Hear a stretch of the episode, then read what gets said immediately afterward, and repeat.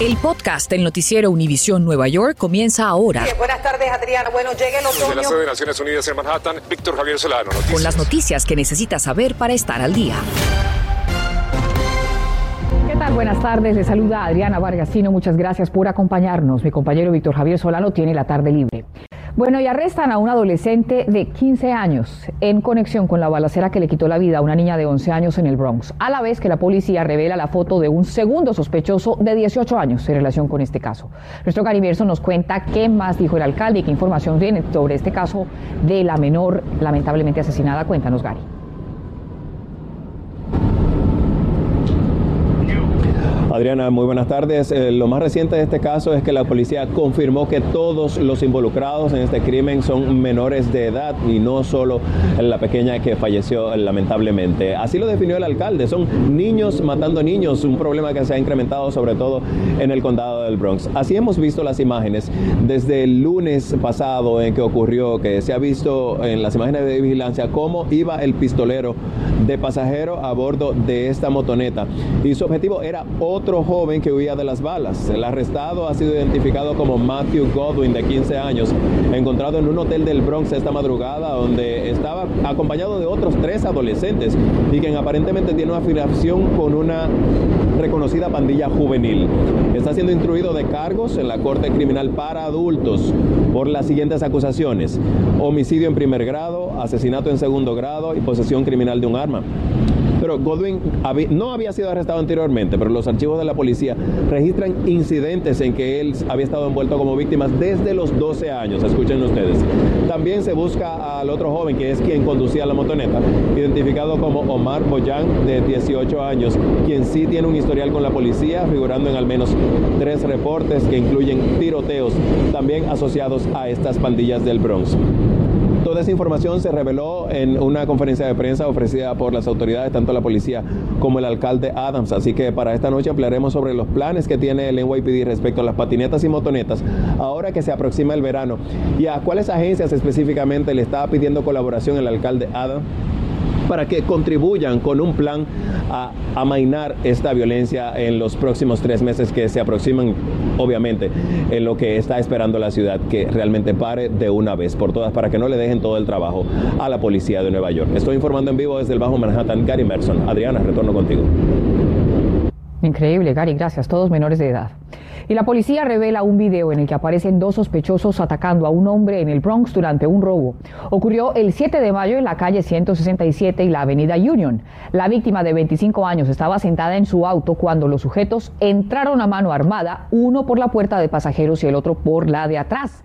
El joven salió del auto y trató de escapar, pero los asaltantes lo alcanzaron y le apuñalaron. Luego le robaron sus joyas y lo dejaron herido.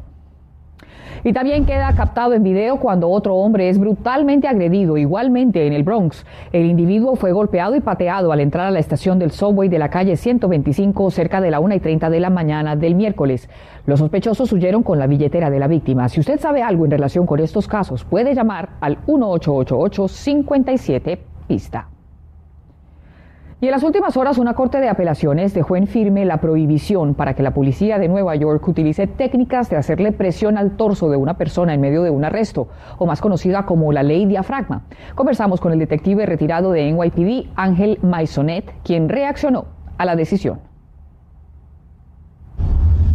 Detective Ángel Maisonet, gracias por estar con Univision. Y en primer lugar, ¿qué tan frecuente es que se usen esas tácticas de comprimir el diafragma y en qué casos son necesarias? Pues cuando están peleando con un sospechoso, ah, el oficial no está pensando que lo va a agarrar ah, por el cuello o ponerlo en el, ah, en el, piso y poner la rodilla en la difragma, ¿verdad? Um, uno no piensa en eso cuando está peleando por su vida. ¿Qué tanto afecta la lucha contra el crimen en una ciudad como Nueva York, una decisión como la que ha tomado la Corte? Todas estas leyes que está poniendo en Nueva York están contra la policía y están apoyando los crimen y los criminales. No le dan dando consecuencia, quieren amarrar uh, las manos de la policía.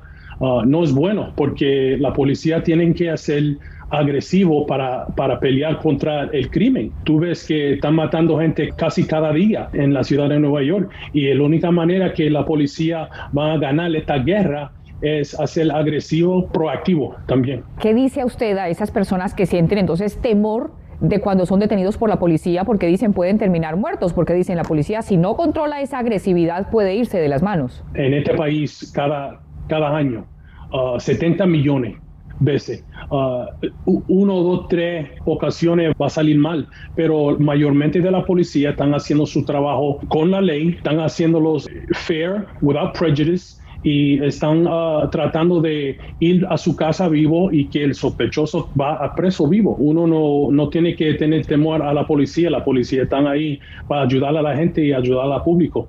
Y si, si el público no trabaja con la policía, uh, y el policía no trabaja con, la, con el público, no van a terminar esta guerra de, de, de malo contra bueno. Gracias por estar con nosotros, detective. Gracias.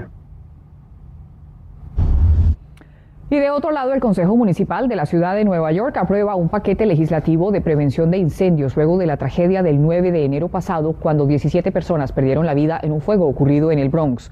Una de las medidas clarifica la definición de puertas de cierre automático, aclarando que esas puertas deben quedar completamente cerradas al soltarlas. Reduce de 21 a 14 días el periodo que tienen los caseros para arreglar fallas en ese sistema de autocierre e impone multas de 250 hasta 500 dólares para quienes no hagan las reparaciones.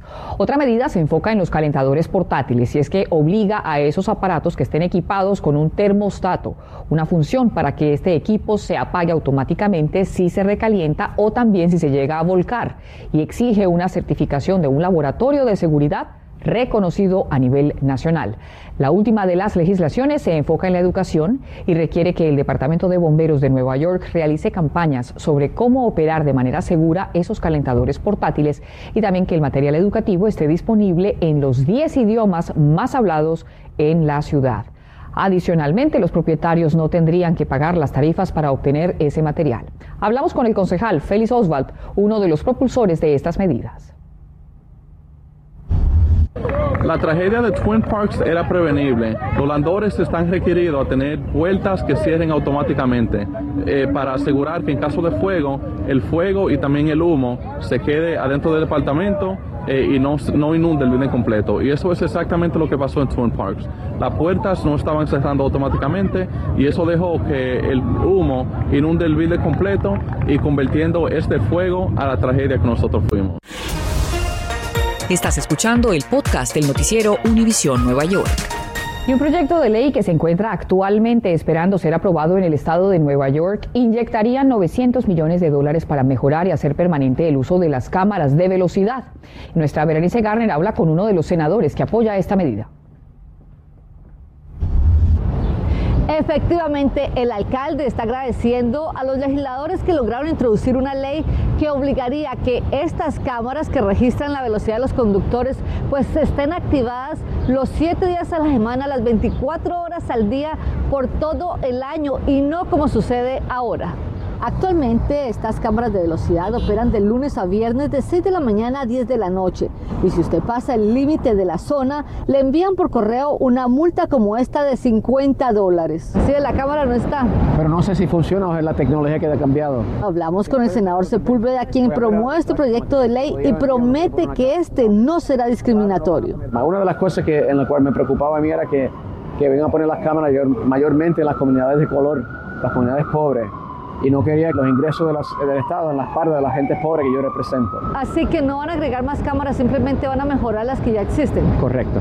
No vamos a aumentar los números. Son cámaras que ya existen, pueden eh, cambiarse para que funcionen eh, durante las horas que no funcionaban ahora. Y es que estas han probado que funcionan para desanimar a los conductores a repetir las infracciones de velocidad. De acuerdo a las cifras de la ciudad, en el 2021 la mayoría de vehículos que recibieron una infracción no recibieron una segunda. Hasta diciembre del 2020, cuando las cámaras estaban funcionando, el número de violaciones por velocidad se redujeron en un 72%. Y en el 2018, una de cada tres muertes o heridos graves sucedieron cuando las cámaras no estaban funcionando.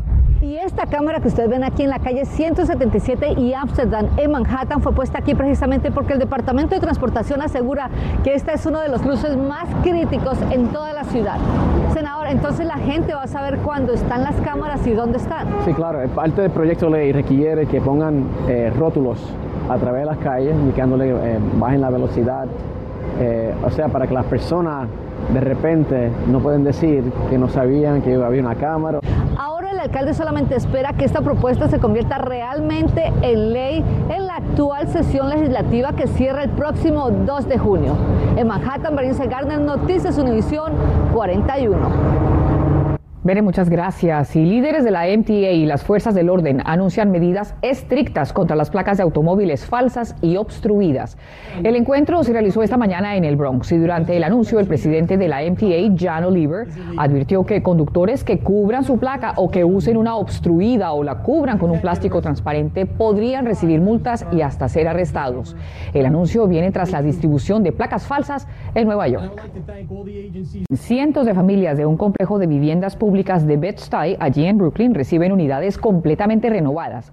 Nuestra Mariela Salgado nos cuenta cómo transcurrió este encuentro y qué pasará con el resto de apartamentos de Naicha de la ciudad.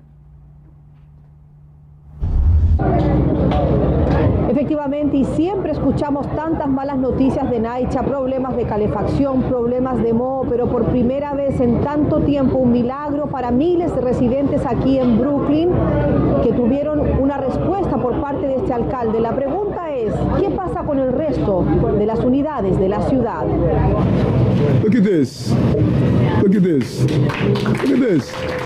El alcalde Adams mostraba cómo lucían antes las unidades de Naicha y cómo lucen ahora después de haber sido completamente renovadas. El momento es ahora, dijo el alcalde, y por eso se invirtieron más de 400 millones en nueve complejos de Naicha como estos, y ahora más de 2.600 apartamentos lucen así. La organización El Puente, que ayuda a familias hispanas con sus viviendas, nos dice que todos sus miembros han sido beneficiados. Por muchos años han luchado por su derecho a vivir dignamente, porque lo que queremos es verdad que nuestras familias puedan vivir eh, y pagar dentro de sus ingresos lo que puedan. Seguimos de cerca la conferencia del alcalde Adams para saber qué pasará con el resto de las unidades de Naicha de la ciudad. It's going to cost 30 plus billion dollars just in New York City. Nos dijo que van a necesitarse 30 mil millones y que el gobierno federal no ayudará. Deberán ser creativos para buscar opciones. Ya han tocado puertas en Albany y ahora trabajan en ver cómo van a diseñar este plan para que el resto de los neoyorquinos puedan tenerlo. Y es que la situación de viviendas en Nueva York es cada vez peor.